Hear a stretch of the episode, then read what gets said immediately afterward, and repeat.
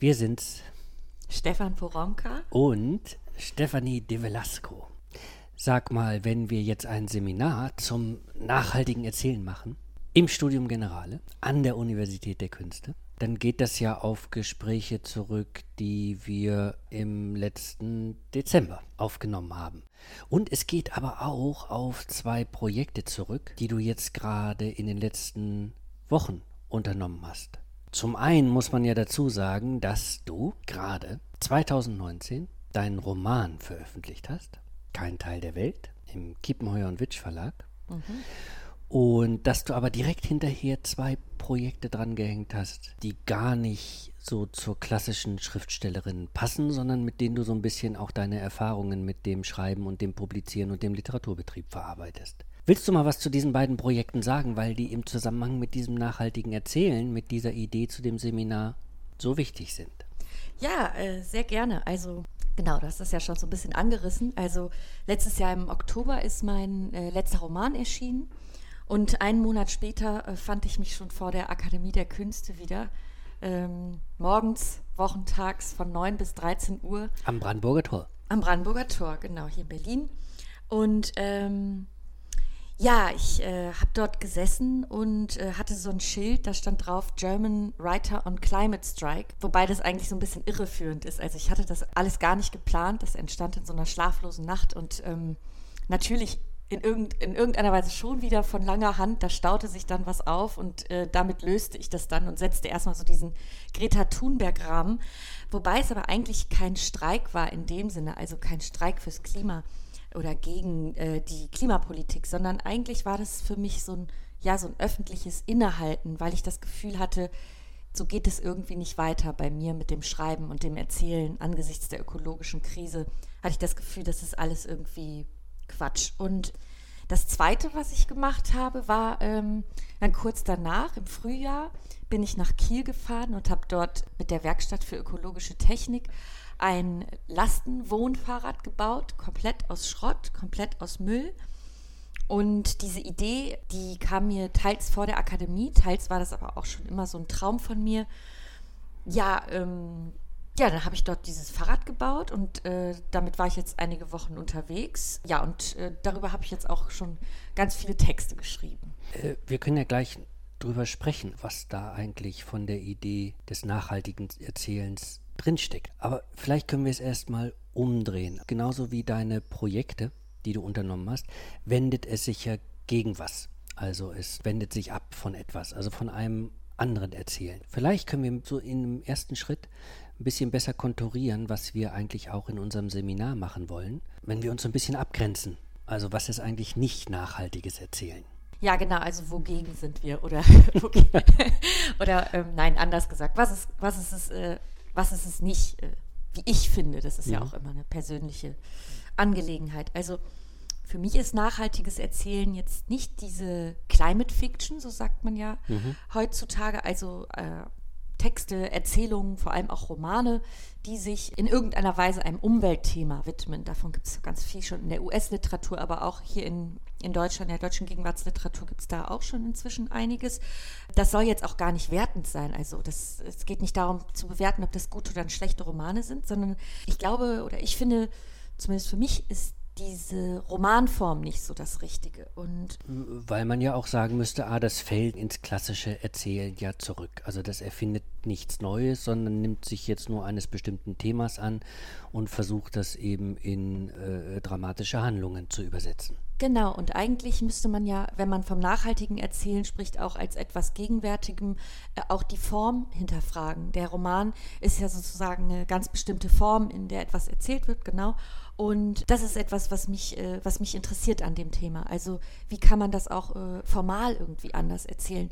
Gerade weil wir ja so herausgefordert sind und das so ein Thema ist, wo wir alle so ein bisschen Fragezeichen im Kopf mhm. haben und so eine Ohnmacht und wie diese, diese Gefühle und Gedanken dazu sich auch in, in der Sprache vielleicht niederschlagen. Ja, jetzt muss man aber dazu sagen, äh, das, wogegen wir uns eigentlich auch wenden, sind so Anleitungen zum nachhaltigen Leben oder an, äh, Anleitungen zum nachhaltigen Schreiben oder auch Erzählen. Das wollen wir ja nicht. Also wir gehen hier nicht auf die Stufe zurück, wo wir so Vorschläge dafür machen, wie man anders zu leben habe oder wie man anders zu schreiben habe. Nee, Nachhaltigkeit für mich, das würde ich eigentlich nochmal, das würde ich gerne nochmal dazu sagen. Es geht hier nicht um irgend so ein Ökotum oder sowas. Es geht jetzt nicht um äh, vegetarisches Essen und Solarenergie. Es geht ja um die Zukunft. Das Nachhaltige hat ja so viel mit der Zukunft zu tun wir wollen kein Manifest schreiben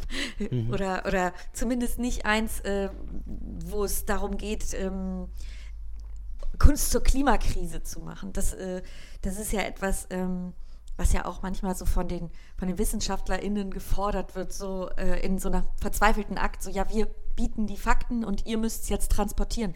So einfach ist es eben nicht. Mhm. Und ähm, das ist aber auch eine Frage eben, wie kann man eine Sprache finden für die ökologische Krise? Also auch formal, nicht mhm. nur inhaltlich. Okay, also äh, genau, wir grenzen uns ab gegen die Climate Fiction, die das alte Erzählmodell äh, bedient. Wir grenzen uns ab gegen Anleitungen zum nachhaltigen äh, Schreiben oder Leben. Äh, wir grenzen uns aber auch ab gegen so eine bestimmte grundsätzliche Form des Umgangs mit mh, dem Schreiben und der Literatur und dem Publizieren und dem Lesen. Und dieses Abgrenzen speist sich ja eben aus bestimmten Erfahrungen, die du jetzt auch als Autorin gemacht hast. Vielleicht kannst du das einfach nochmal markieren, also wo dieser, äh, wo das so einsetzt für dich, dass du sagst, nee, so kann das nicht laufen. Dazu muss ich vielleicht sagen, an meinem letzten Roman habe ich fast sechs Jahre geschrieben. Und ähm, mein erster Roman war sehr, sehr erfolgreich. Den habe ich so geschrieben und dann explodierte das irgendwie so ein bisschen. Also es flog mir so richtig um die Ohren. Das war natürlich sehr schön und ich habe sehr viel Aufmerksamkeit bekommen und ähm, ich merkte aber, dass der Druck sehr, sehr hoch ist, den ich mir selber gemacht habe, aber auch der so ein bisschen von allen Seiten so auf mich kam. Und einerseits war das dieser immense Druck und auf der anderen Seite so eine Art Trott, einerseits so eine Überforderung und andererseits so eine Unterforderung zugleich. Und gleichzeitig ähm, kam dann Fridays for Future und ich schrieb an meinem Buch über die Zeugen Jehovas, bin ja bei den Zeugen Jehovas groß geworden, da geht es ganz viel um so Weltuntergangsfantasien. Das heißt, ich habe äh, mich sechs Jahre künst also versucht, künstlerisch diesen fiktiven Weltuntergang hinter mir zu lassen, während die ökologische Krise immer realistischer wurde und sich immer apokalyptischer entwickelte. Und irgendwann merkte ich, dass diese, da dachte ich natürlich auch so, was, was ist sozusagen meine, ähm, ja, meine Aufgabe ist vielleicht falsch, aber wie kann man das, wie, kann, wie gehe ich damit als Schriftstellerin um?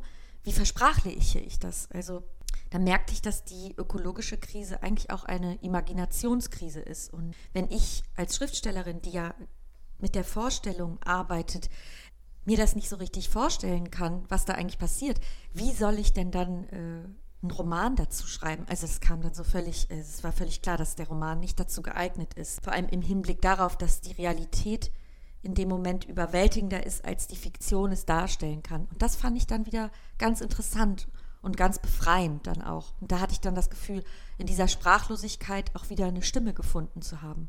Ich habe ja immer, wenn ich so darüber nachdenke, was der Literaturbetrieb ist oder was der Kulturbetrieb ist oder was der Kultur- oder Literaturbetrieb eigentlich mit einem macht, dann sehe ich so eine Form von äh, Ökonomie, die, wenn man jetzt so im Kontext dieser Nachhaltigkeit darüber nachdenkt, äh, sagen würde, ah, das ist nicht unbedingt ressourcenschonend, sondern da passiert was, was eigentlich ressourcenvernichtend ist. Ich habe das mal in, in, einem anderen Zusammenhang, damals interessanterweise noch positiv, ähm, so eine bestimmte Art von Texten als Flugbenzin bezeichnet. Also als Flugbenzin im Sinne von, die äh, äh, werden geschrieben oder die werden gelesen und zwar so, dass man Energie rauszieht und dass man mit dieser Energie ein ganzes Stück weiterkommt, ja, also eine Bewegung in Gang setzt oder eine Dynamik in Gang hält oder so eine Kraft entfaltet, aber sie letztlich wieder ausspuckt ja, also die Ressource eigentlich vernichtet. Also übersetzt auf den Literatur- oder Kulturbetrieb heißt das, dass bestimmte Sachen einfach hergestellt werden, um verbraucht zu werden. Und manchmal schaue ich eben auf den Literatur- und Kulturbetrieb und sehe, dass sehr, sehr viele Leute in diese Betriebe eingespannt sind und produzieren müssen, um das, was ich die Maschine nennen würde, am Laufen zu halten.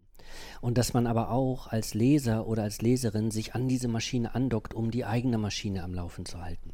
Ich glaube, man hat es im Moment mit einer ganz eigenartigen Verbindung zu tun, nämlich dort, wo sich Literaturbetrieb und Social Media miteinander verbinden. Also wo man wirklich merkt, es wird wahnsinnig viel produziert, ja. Und es wird wahnsinnig viel in diese, in diese äh, Supermaschine eingespeist und es wird wahnsinnig viel konsumiert. Und wenn man sich fragt, wofür eigentlich, dann sind es meistens Sachen, die reinkommen, die Puff machen, also manchmal knallen sie lauter, manchmal knallen sie leiser und weg sind und im Grunde genommen durch das nächste ersetzt werden, durch den nächsten Knall, damit die Maschine weiterläuft. Und da sehe ich, dass das auf jeden Fall nicht nachhaltig ist und es ist ressourcenschonend sozusagen, also weder in Hinsicht auf das, was da tatsächlich an konkreter Energie äh, verbraucht wird, noch im Hinblick auf die, die es produzieren. Also wenn ich dich jetzt sehe, ne, das klingt ja auch ein bisschen in deiner Erzählung an, dass du selbst merkst, ah, du wirst in was eingespannt, was vielleicht nicht dich schont, sondern in gewisser Weise verbraucht. Und da denke ich, müsste vielleicht so eine Art des nachhaltigen Erzählens ansetzen. Nicht unbedingt beim Erzählen selbst, sondern bei dieser Idee von Maschinerie, mit der man zu tun hat, mit dieser Idee von Zirkulation, mit der man zu tun hat, bei dieser Idee von Ökonomie, mit der man es zu tun hat. Das sehe ich ganz genauso. Und äh, die Klimakrise oder die ökologische Krise ist da eigentlich nur wie eine Blaupause dafür zu zeigen, wie unnachhaltig auch das Produzieren von Texten ist und wie wir als Autorinnen und Autoren verkauft werden. Also bei mir war das dann so ein bisschen so, ich habe immer gesagt, das, das fühlt sich angesichts der ökologischen Krise alles an, als würde ich so äh, Glückskekse betexten. Und alle machen weiter, weil äh, das Erzählen selbst von dieser Maschine, wie du sagst, schon vereinnahmt wurde. Aber es ist dann nur noch irgendwie so ein White Noise, so ein, so ein Lärm, der, ähm, der auf das nächste Ding wartet und nach sechs Wochen ist es schon wieder verpufft und man wartet wieder auf das nächste Ding und das konnte ich irgendwie so nicht weitermachen. Ich hatte aber, ähm, ich hatte aber selbst auch keine Antwort darauf habe ich auch immer noch nicht, was das sozusagen bedeutet, daraus, äh, daraus also etwas Neues zu entwickeln, so nicht weiterzumachen. Und deswegen habe ich dann erstmal abgebremst. Und das war, ähm, das war auch insofern unangenehm, weil das natürlich auch äh, schön ist, wenn man dann so ein, so ein, ja, so in Anführungsstrichen, so, so einen großen Roman schreibt und, ähm, und man darauf auch hofft, dass man etwas Bleibendes oder etwas Großes äh, geschaffen hat. Aber da geht es gar nicht mehr, also das ist so, im Grunde ist es so ein Widerspruch in sich. Also einerseits möchte man etwas Nachhaltiges schaffen und gleichzeitig ist aber, ist man selber und, und, dieser, und dieser Betrieb gar nicht mehr in der Lage dazu. Dieses, dieses Nachhaltige verkehrt sich zu so einem Ego-Ding. Hm. Es ist verquert sich so ganz seltsam. In dem Sinne könnte man das, worüber wir sprechen, auch ja nochmal in einen größeren Rahmen setzen. Nämlich eigentlich haben wir es ja zu tun, wenn wir über die Kunst der Moderne nachdenken oder auch über die Literatur der Moderne nachdenken, dann haben wir es ja immer mit der Grundidee zu tun, es geht nicht darum, das Alte zu bewahren, es geht auch nicht darum, äh, wie in der Gegenwart stehen zu bleiben, sondern es geht dauernd darum, das Neue herzustellen. Die Moderne definiert sich dadurch, dass sie sich in jedem Moment selbst wiederherstellt, weil sie sich als emanzipativ versteht, weil sie sich als souverän versteht, weil sie sich als etwas versteht, was die eigene Zukunft herstellt. Also in dem Sinne gibt es, ähm, also ist mit der Kunst äh, der Moderne oder der Literatur der Moderne natürlich so ein Innovationsparadigma verbunden, das das muss man einfach sagen, alles andere als nachhaltig ist, sondern auf Verbrauch angelegt ist, eigentlich auf Obsoleszenz angelegt ist. Das soll konsumiert und fortgeworfen werden, das soll auch uninteressant werden, weil dann einfach das Neue kommt. In dem Sinne hätten wir es natürlich auch jetzt, wenn wir über das nachhaltige Erzählen nachdenken, eigentlich auch mit einem Programm zu tun, das sich gegen diesen wahnsinnigen Hunger und gegen diese wahnsinnige Geschwindigkeit und gegen diesen wahnsinnigen Verbrauchsimperativ der Moderne wendet. Ja, das ist lustig. Äh, als du das neulich äh, zum ersten Mal erwähnt hast, da habe ich da ganz viel drüber nachgedacht. Und ähm, ja, das ist richtig, aber gleichzeitig ist es ja auch nicht so, weil äh, der, der, künstlerische Ausdruck oder das, was, äh, was wir das Kreative oder, oder die Kunst an sich nennen, also die erfindet sich ja nicht immer neu, sondern sie kann ja eigentlich immer nur mit dem arbeiten, was vorher war. Ob das jetzt so, eine, so ein Anti-Ding ist, wie, wie ich zum Beispiel jetzt sage, so will ich es nicht weitermachen, dann beziehe ich mich ja trotzdem auf etwas, was vorher war, nämlich, nämlich das, was ich eben nicht mehr möchte. Und ähm, im Grunde hat äh, dadurch der künstlerische Ausdruck oder das Ästhetische auch immer so eine nachhaltige Seele, würde ich mal sagen. Und ähm, Ich habe ja letzt, die letzten zwei Jahre einen Garten gehabt und das Aufregendste, was ich im Garten gemacht habe, war äh, einmal den Kompost äh, umzuschichten tatsächlich. Ganz hinten in der Ecke. Der Kompost ist ja immer an der hässlichsten Stelle des Gartens. Eigentlich müsste der Kompost den, der, der Thron eines Gartens sein. Und dieses Kompostaufschichten ist, ist tatsächlich eine große Kunst.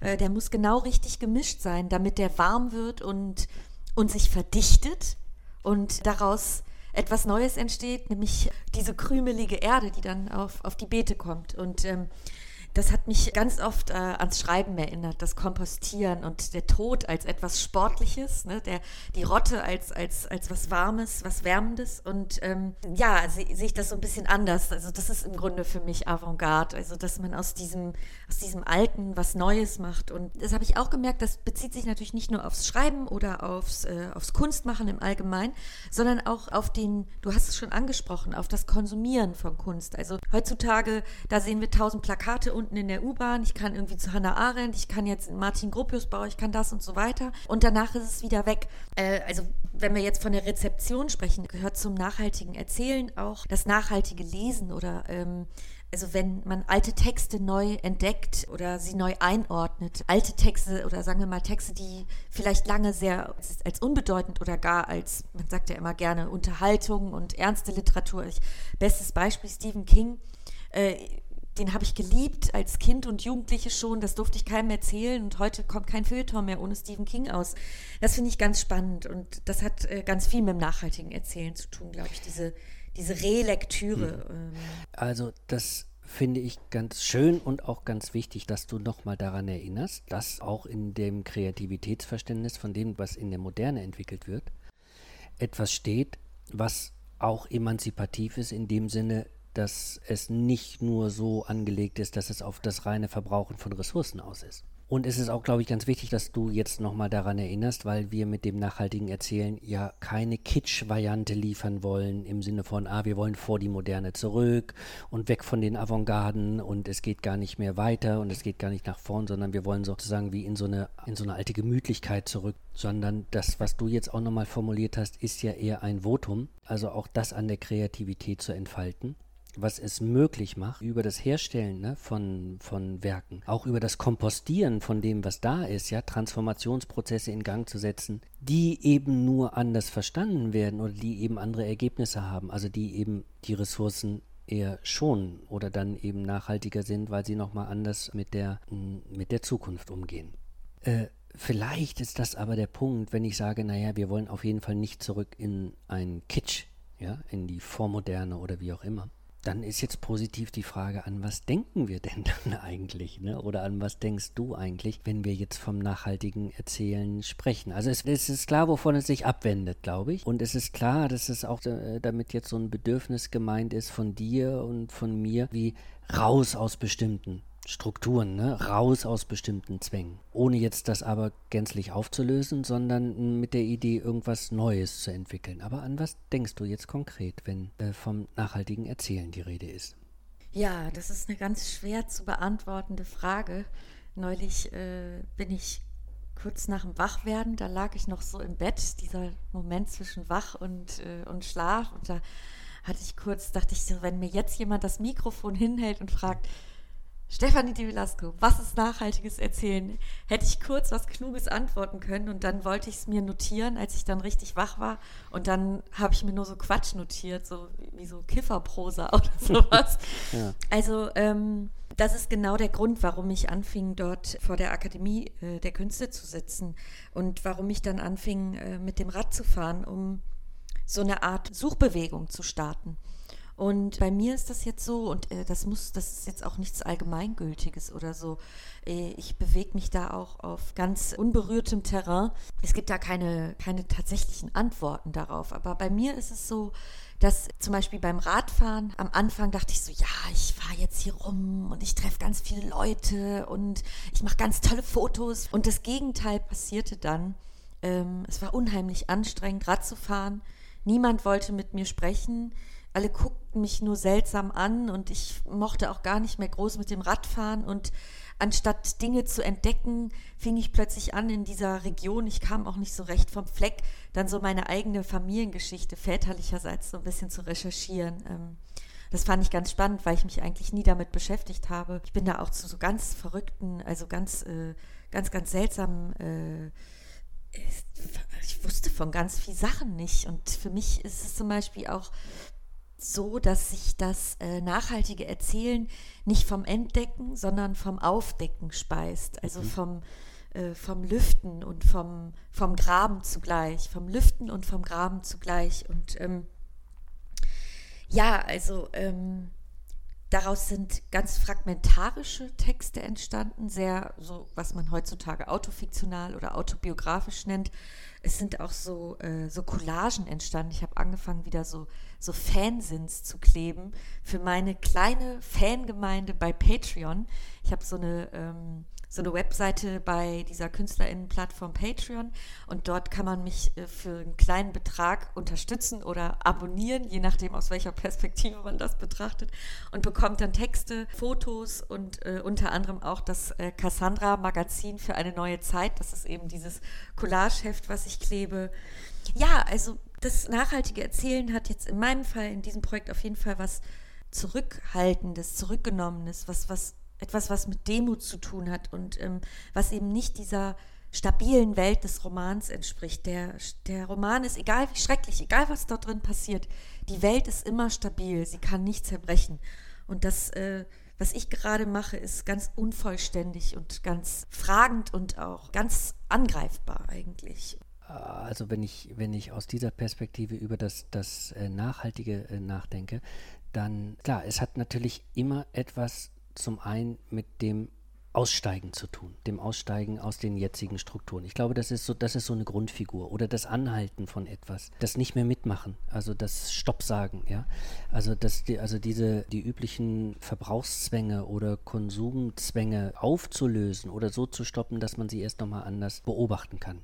Das Zweite, wovon ja auch dieser Nachhaltigkeitsdiskurs bestimmt wird, ist also dann äh, der Verzicht oder das Nichtmachen, also das Unterlassen von bestimmten Sachen. Ich glaube, das ist ja eine Sache, der wir im Moment so alle unterliegen, ja, also dass wir so unsere eigenen Verhaltensweisen so ja in jeder Hinsicht, so was das Konsumistische, ähm, was das Rassistische, was das Sexistische, was das Klassistische betrifft, überprüfen, ja, also stoppen, äh, anhalten, überprüfen und zurücknehmen, also nicht machen, ja. Ich glaube, gerade so für das nachhaltige Erzählen ist, ist ja so eine ganz interessante Figur. Bartleby von Melville. I, I would, I'd rather not ne? to. Genau, ne?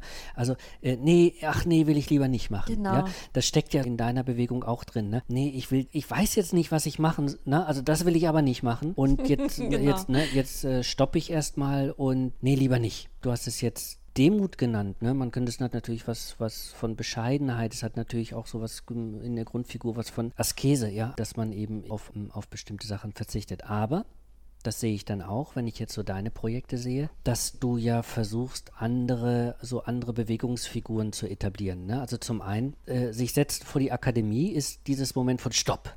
Ich sitze jetzt, ne? Ich bewege mich nicht. Jetzt bleibe ich hier sitzen. Ich mache nicht das, was ich machen müsste, sondern, hä, was machst du da eigentlich? Nee, ich sitze jetzt hier.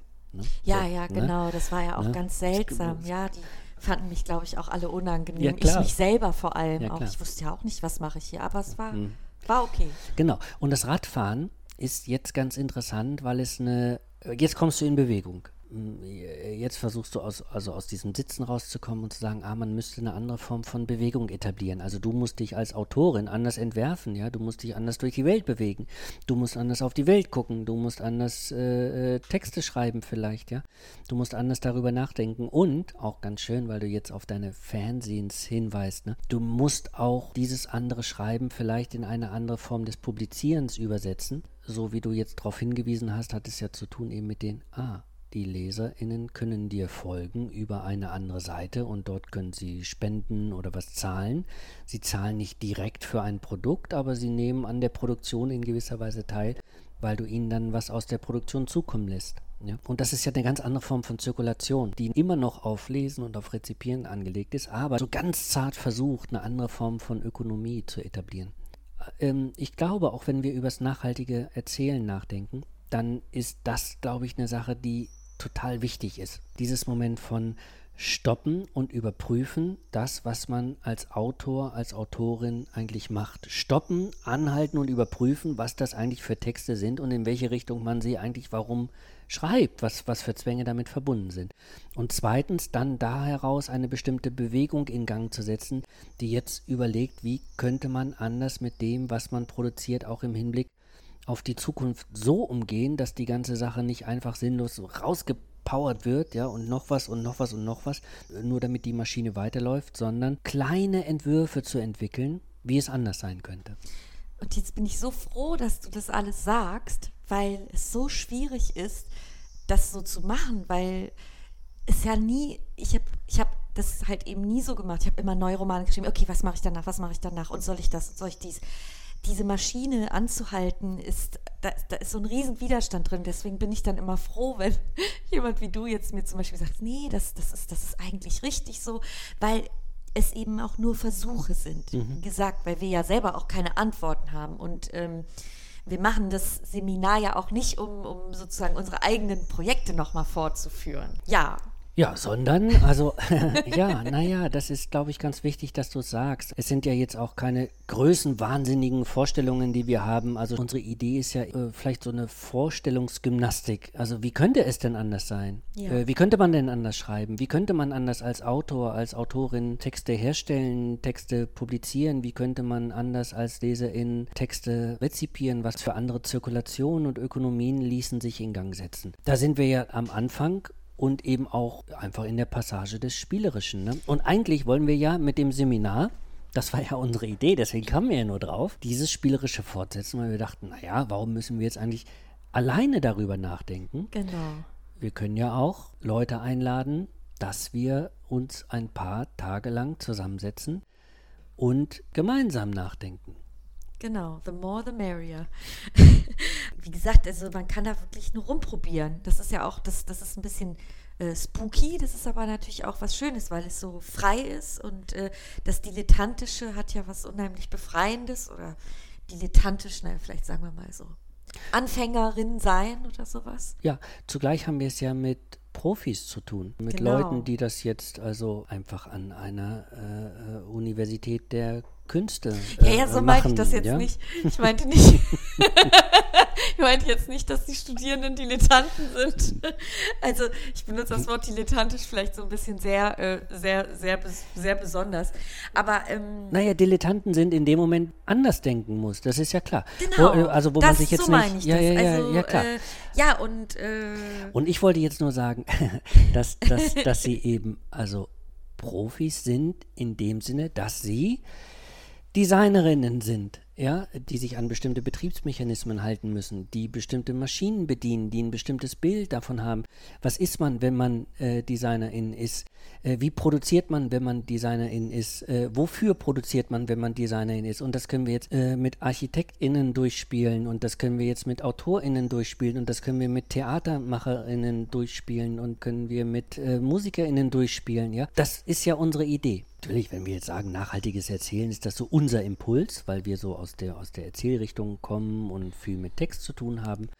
Aber unser Seminar richtet sich jetzt eigentlich an alle, die in diesen Maschinen drinstecken und mit denen wir eigentlich gerne jetzt so ein paar Tage lang so eben die Fantasien ein bisschen in diese Richtung lenken wollen. Ne? Wie, wie, wie, wie könnte es anders sein? Wie, könnte es, wie könnten andere Zirkulationen aussehen? Wie könnten andere Selbstverständnisse aussehen? Wie könnten andere Produkte aussehen? Wie könnten andere Formen des Produzierens, des Veröffentlichens und äh, des Lesens, des Anschauens, des Zuhörens oder wie auch immer aussehen? Ja, äh, sollen eigentlich nur Konzepte entstehen, gar nicht so fertige Sachen. Ne? So. Ja, ähm, Konzepte. Ich stelle mir immer so ein bisschen vor, wir sind so ein kleiner Think Tank, so ein Think Tankchen, ja, wo wir jetzt einfach frei sind, uns Konzepte für andere Formen des Kunstmachens ausdenken können, ja.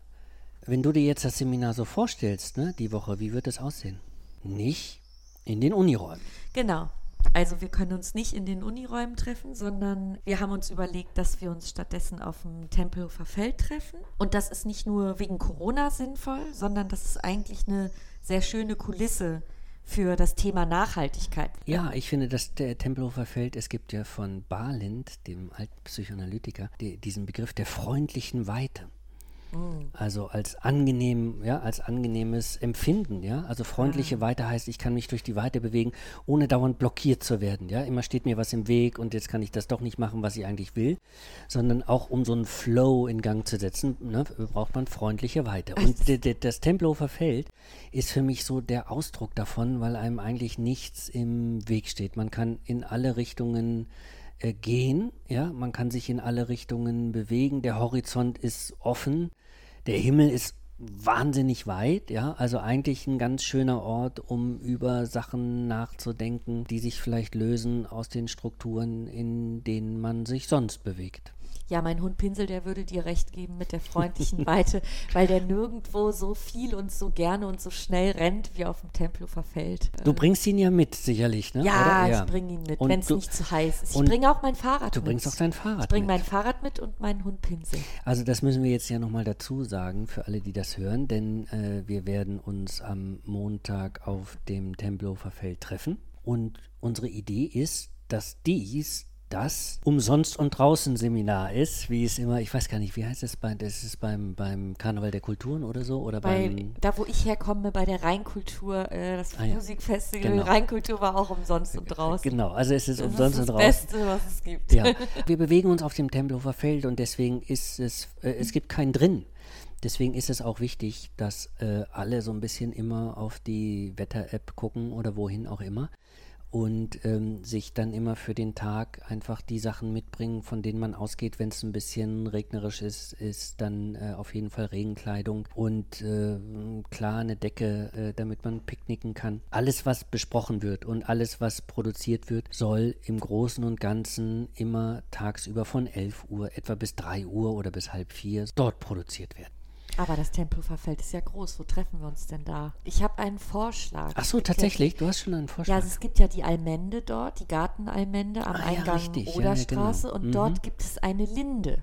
Die haben die, äh, die Menschen dort äh, gepflanzt Mhm. und wir könnten uns dort an der Linde treffen von der Almende. Das Vil- ist der große Baum in der Mitte. Genau, also vielleicht können wir einfach Sonntagabend, äh, wenn wir nochmal den Seminarplan rumschicken und dann alle nochmal in ihre E-Mail-Fächer gucken, dann können wir eine kleine Karte mitschicken, irgendwie so, ein, so eine Satellitenaufnahme, wo wir so ein kleines Kreuzchen draufsetzen. Und das ist dann der Ort, an dem wir uns äh, treffen. Und sag nochmal äh, der Idee nach, wenn das Seminar vorbei ist, ne? Was haben wir denn dann? Also, was haben wir denn dann in der Hand? Na, dann haben wir hoffentlich von jeder, jedem ein kleines Heftchen äh, mit einem Konzept, das in diesem Heft in irgendeiner Weise aufgearbeitet oder notiert wird. Das äh, kann alles Mögliche sein. Also das kann ein Text sein, das kann ein Manifest sein, das können Fotos sein, das können, also dem sind keine Grenzen gesetzt. Auch äh, es kann auch eine Tanzperformance sein. Dann muss man das einfach nur äh, in irgendeiner Weise so abbilden, dass man es nachvollziehen kann, was das Konzept ist, würde ich sagen. Ja, weil das einfach unsere Idee ist. Ne? Wir wollen nicht etwas, was es schon gibt, abprüfen, sondern wir wollen einfach uns gemeinsam Gedanken darüber machen, was könnte das sein? Also ein nachhaltiges Agieren im Kulturbetrieb, äh, im Kunstbetrieb, im Theaterbetrieb, im Literaturbetrieb. Was für Konzepte könnte man entwickeln und dabei kann man selbst den Begriff des Konzepts neu entwickeln oder neu entwerfen oder erstmal Skizzen oder Notizen dazu machen.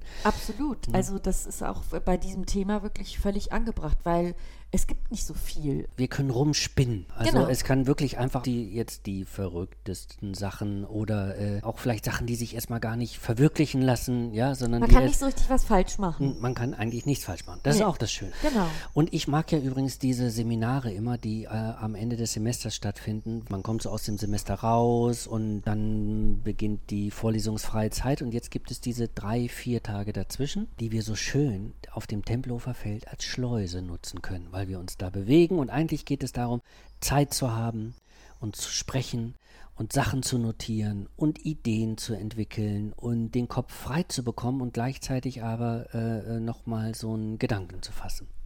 Darauf Genau. freue ich mich. Ja, ich mich auch. Ich freue mich sehr. Ich bin schon ganz aufgeregt. Also Almende, Almende an der Linde, äh, Montag um 11 Uhr. Wir schicken aber nochmal einen kleinen Seminarplan rum und wir schicken dann auch nochmal eine Karte rum, auf der so ein Kreuz gemacht ist. Und wir freuen uns dann über alle, die kommen. Ja, Ne? das tun wir. So ist es. Ne? Das waren wir. Also das war Stefanie de Velasco. Und Stefan Poromka. Tschüss. Tschüss.